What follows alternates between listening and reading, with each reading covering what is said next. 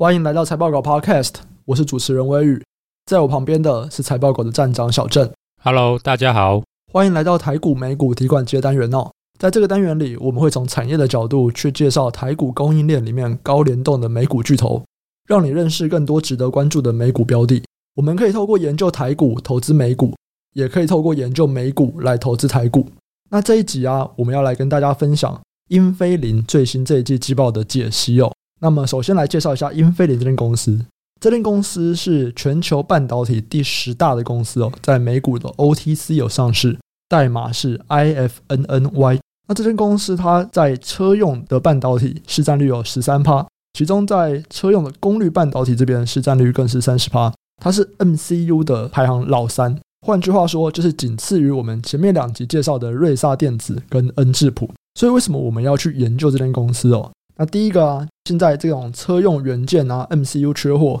是全球汽车生产的瓶颈。英飞凌这间公司，它作为车用半导体的龙头啊，它的产能就会对全球的汽车供应链影响很重大。所以，如果有在关注汽车工业的啊，或者是台湾的汽车 OEM 零组件厂商的公司，都应该要去关心一下英飞凌它的功率元件、它的 MCU 出货状况。再来啊，台股的 MOSFET 还有 MCU 的族群营运。跟欧美日的巨头其实有联动关系的，所以当英飞凌这些巨头产能不足的时候啊，台股 MOSFET 还有 MCU 的业者就会受惠订单溢出，他们就可以拿到一些英飞凌吃不下的订单。所以在关心台股 MOSFET 还有 MCU 族群投资人，也应该要来关注一下英飞凌的营运状况哦。那首先我们先来回顾一下英飞凌它的会计年度二零二一年第四季的这个表现怎么样？英飞凌这一季的营收啊，比上一季多了十趴，毛利率还有营业利率都比上一季多了二点一到二点三趴。那整体来说啊，不管是营收啊，或者是营业利率，全部都高于财测哦，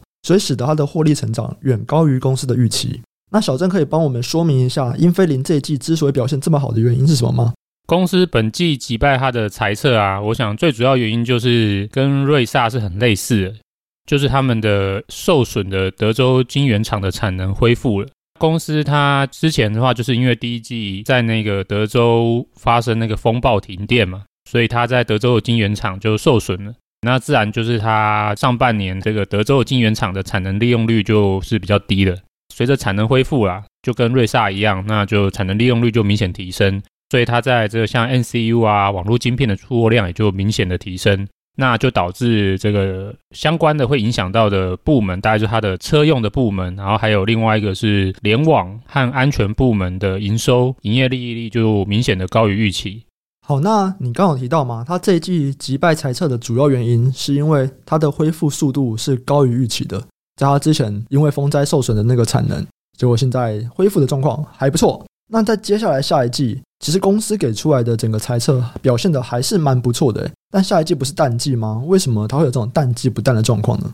如果我们去看公司为什么预期它下一季的淡季不淡，它下一季的话预期它的营收是持平的，就是跟这一季一样。对，那原本是淡季嘛，那淡季理论上要下滑，可是营收却跟这一季一样，那代表就淡季不淡，而且不只是营收持平，它还预期它的营业利率也会上升。相比这一季会上升零点五个百分点。公司对于它的营收跟营业利率仍然能够表现得很好，主要是因为预期他们的车用跟联网安全晶片部门会有中高位数的季增长，淡季不跌啊，这两个部门反而是季增长。这两个部门能够季增长的主要原因，除了持续的受惠德州晶圆厂产能恢复嘛，还有另外一个就是生产的负面因素也恢复了，就是马来西亚。那我们在前几集都有提到说，第三季其实因为马来西亚疫情复发封城嘛，所以很多车用晶片的大厂在当地的工厂都停工。公司是有谈到说，他们其实大概在九月就开始复工了。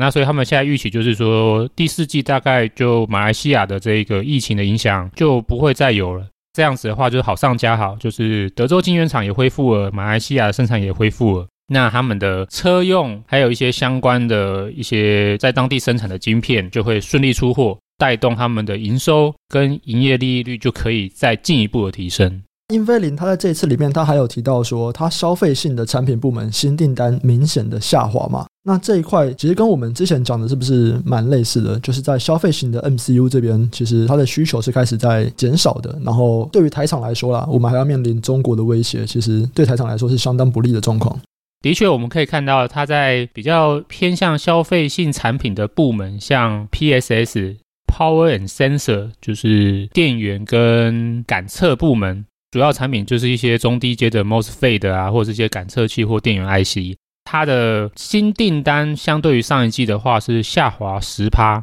那另外一个部门就刚刚有提到这个联网与安全晶片部门，这也是比较偏向消费多一点的，这些家电这种 IoT 的市场。那它的新订单相较于上一季的话，就是明显的下滑，应该有接近三成吧。公司当然以他们的观点，就目前并不叫做需求就是明显的下滑，目前比较像是说没有那么紧了，就是需求之前是超好，然后现在变成是还不错。对，那为什么还是还不错？因为如果我们实际看，它有揭露一个数据叫做接单出货比，它分子是新订单嘛，分母的话是它的部门营收。刚才提到这个 Power and Sensor，就是电源跟感测部门的话，它的接单出货比是从上一季的二点五下降到这一季的一点八。虽然是下降，可是一点八，它代表就是说，哎，我的订单是我的部门可以出货的营收的一点八倍。那你看，这样代表还是说，它订单仍然远远高于它部门可以出货的供应产能嘛？所以代表它是一样供不应求。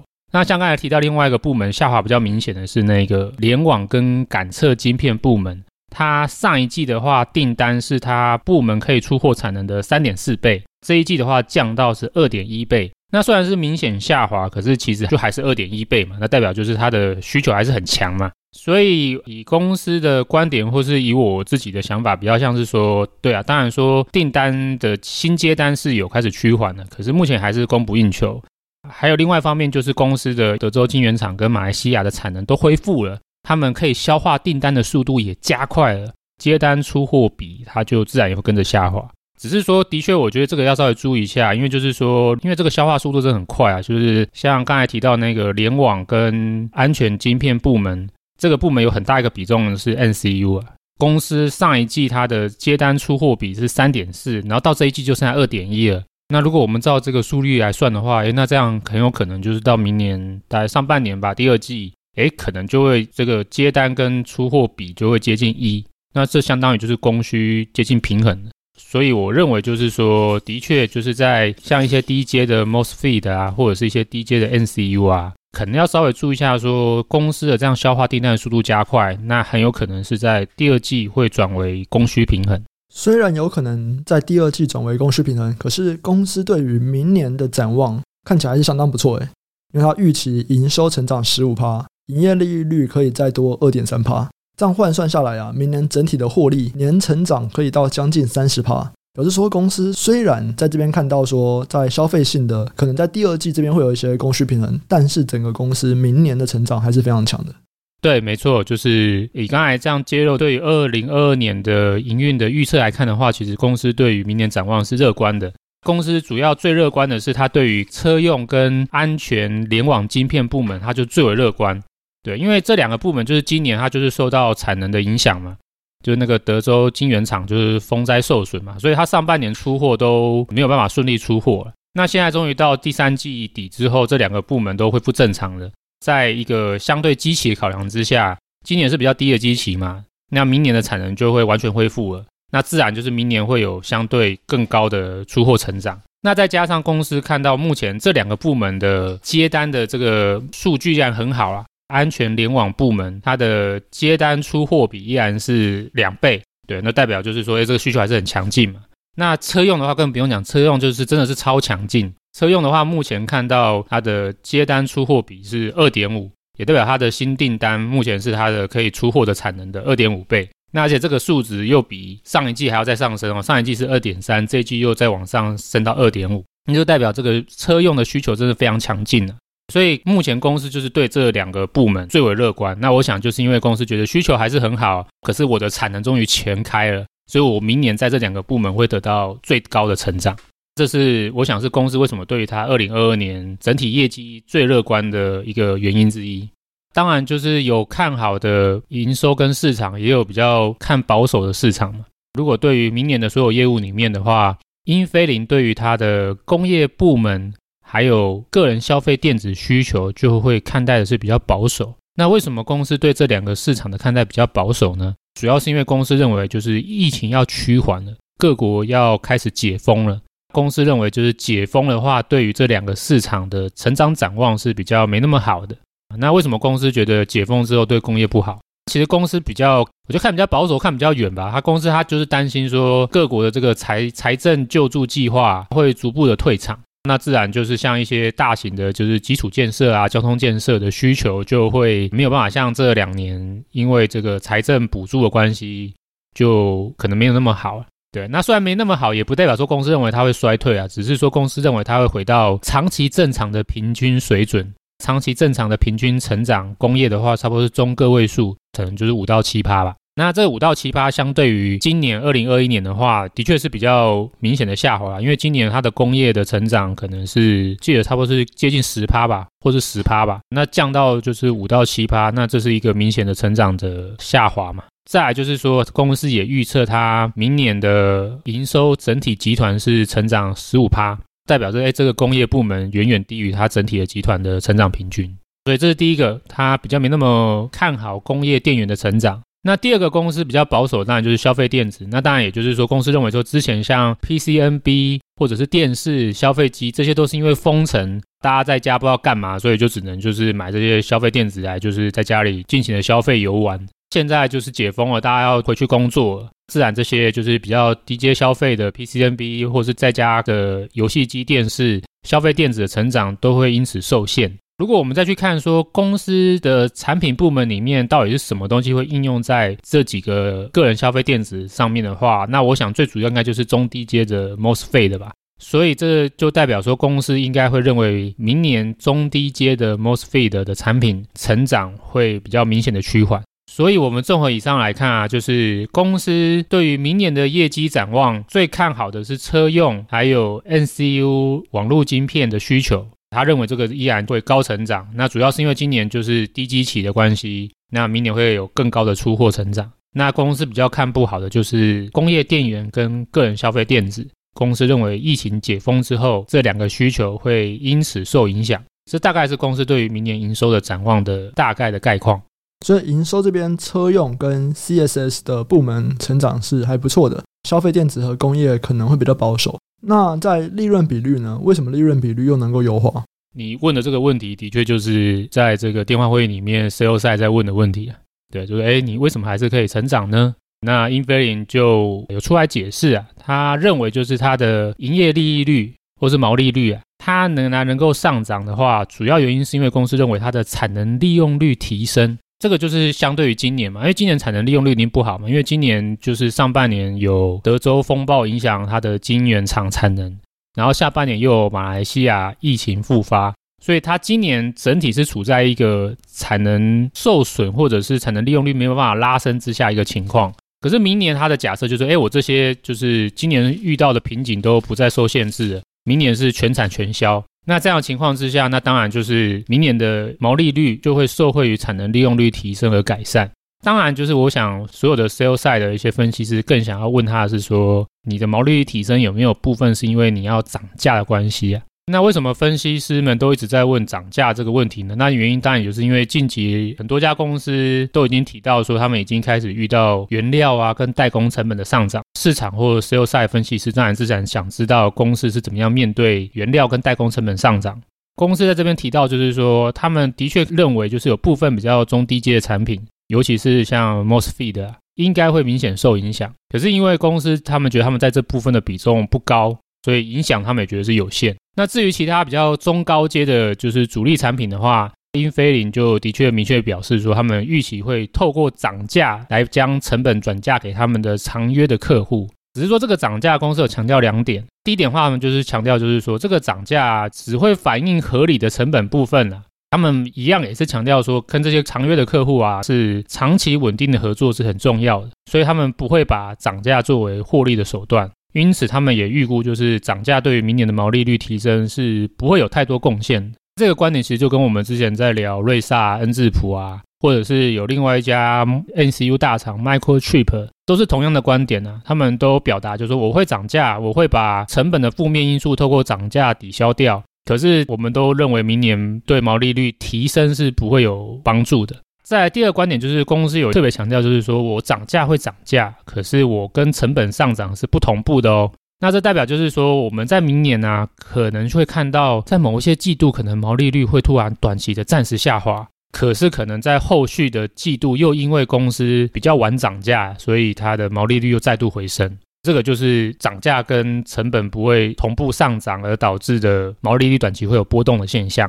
这个我觉得就是符合我们之前在看待瑞萨第四季毛利率下滑的观点呢，因为那时候我们有提到嘛，就是说，哎，既然你瑞萨可以跟客户涨价，你干嘛不在今年第四季涨？公司就有提到说，它不能够随便乱涨嘛，它要按照合约的规矩来去涨价嘛。我涨价会涨价，可是我我不是随时可以涨。我的涨价我都需要再跟客户，就是要在协议我们的涨价幅度，或者按照合约的方式走。这样的话，我觉得应该某一方面也可以，就是来验证我们之前对瑞萨的观点嘛，就是说不需要太担心今年第四季的毛利率下滑。今年第四季毛利率下滑，应该只是就像英飞凌说的，成本跟涨价是不同步的，所以我们依然可以预期说，明年瑞萨的毛利率应该就可以随着它的比较后面的涨价就可以回升了。嗯。这边讲的是瑞萨嘛，就瑞萨今年第四季可能会先下滑，明年会再回升。那英菲林他们第四季也觉得还是会成长啊，那主要是因为产品组合的不同。对，那如果我们接下来看相关的产业呢？因为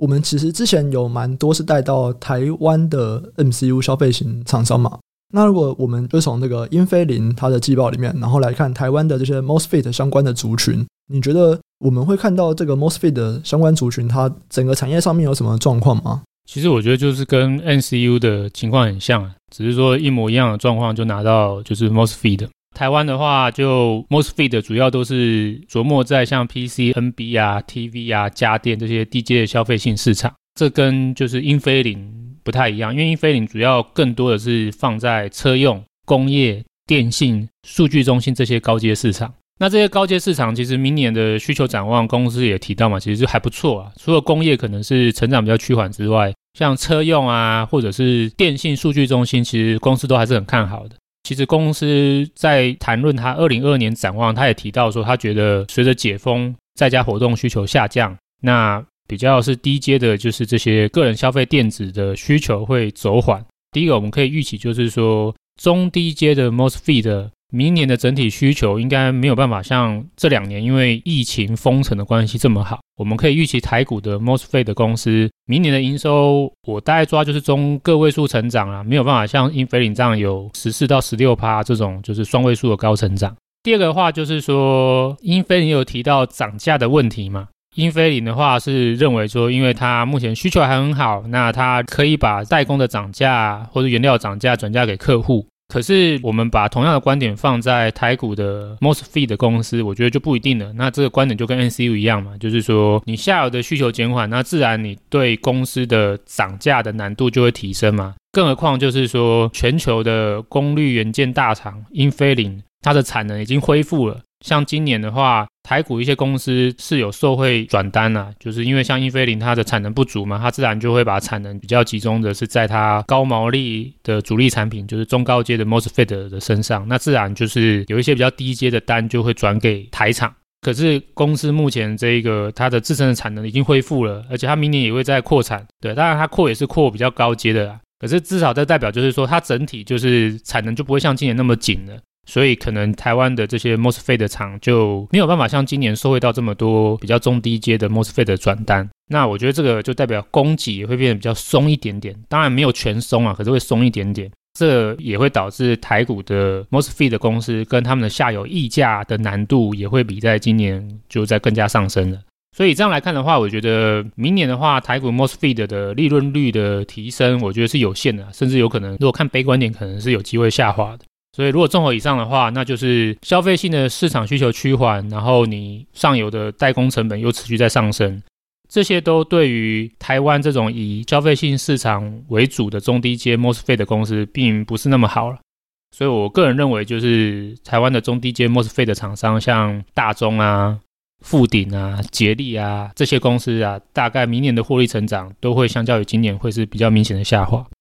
既然都已经讲到台湾的消费型 MOSFET，可能明年就是最糟糕的情况下面，就是会有一些些微的下滑。那我想要带到我们，因为我们今天在录这一集的时候啊，就是 N 智浦的这一集 Podcast 刚上嘛，然后就有人在下面留言说，他觉得台湾的 MCU 产业瞬间反转的可能性很小了。那如果是明年整体来看，对比这几年，他觉得还是中上的一年。然后你在下面你是附和的嘛？所以我有点好奇，就是说明年开始下滑，不管在营收上面可能需求比较少了，或者是利润的压缩，然后有一些开始下滑这样子。可是对比过去几年，它还是算好的，因为可能这两年太好了，所以明年就算稍微下滑，跟在之前比，其实也都是还不错。对啊，这个观点我认同啊。我觉得他们明年的获利可能没有像今年那么好，可是可能相比二零一九、二零一八或者二零一七吧，都还是比较高的。但是这个是比较站在营运的观点嘛，对不对？我们之前在那个脸书上面有 po 过一篇文嘛，就是说，哎，同样一件事情，为什么老板跟市场分析师的想法论述会不一样嘛？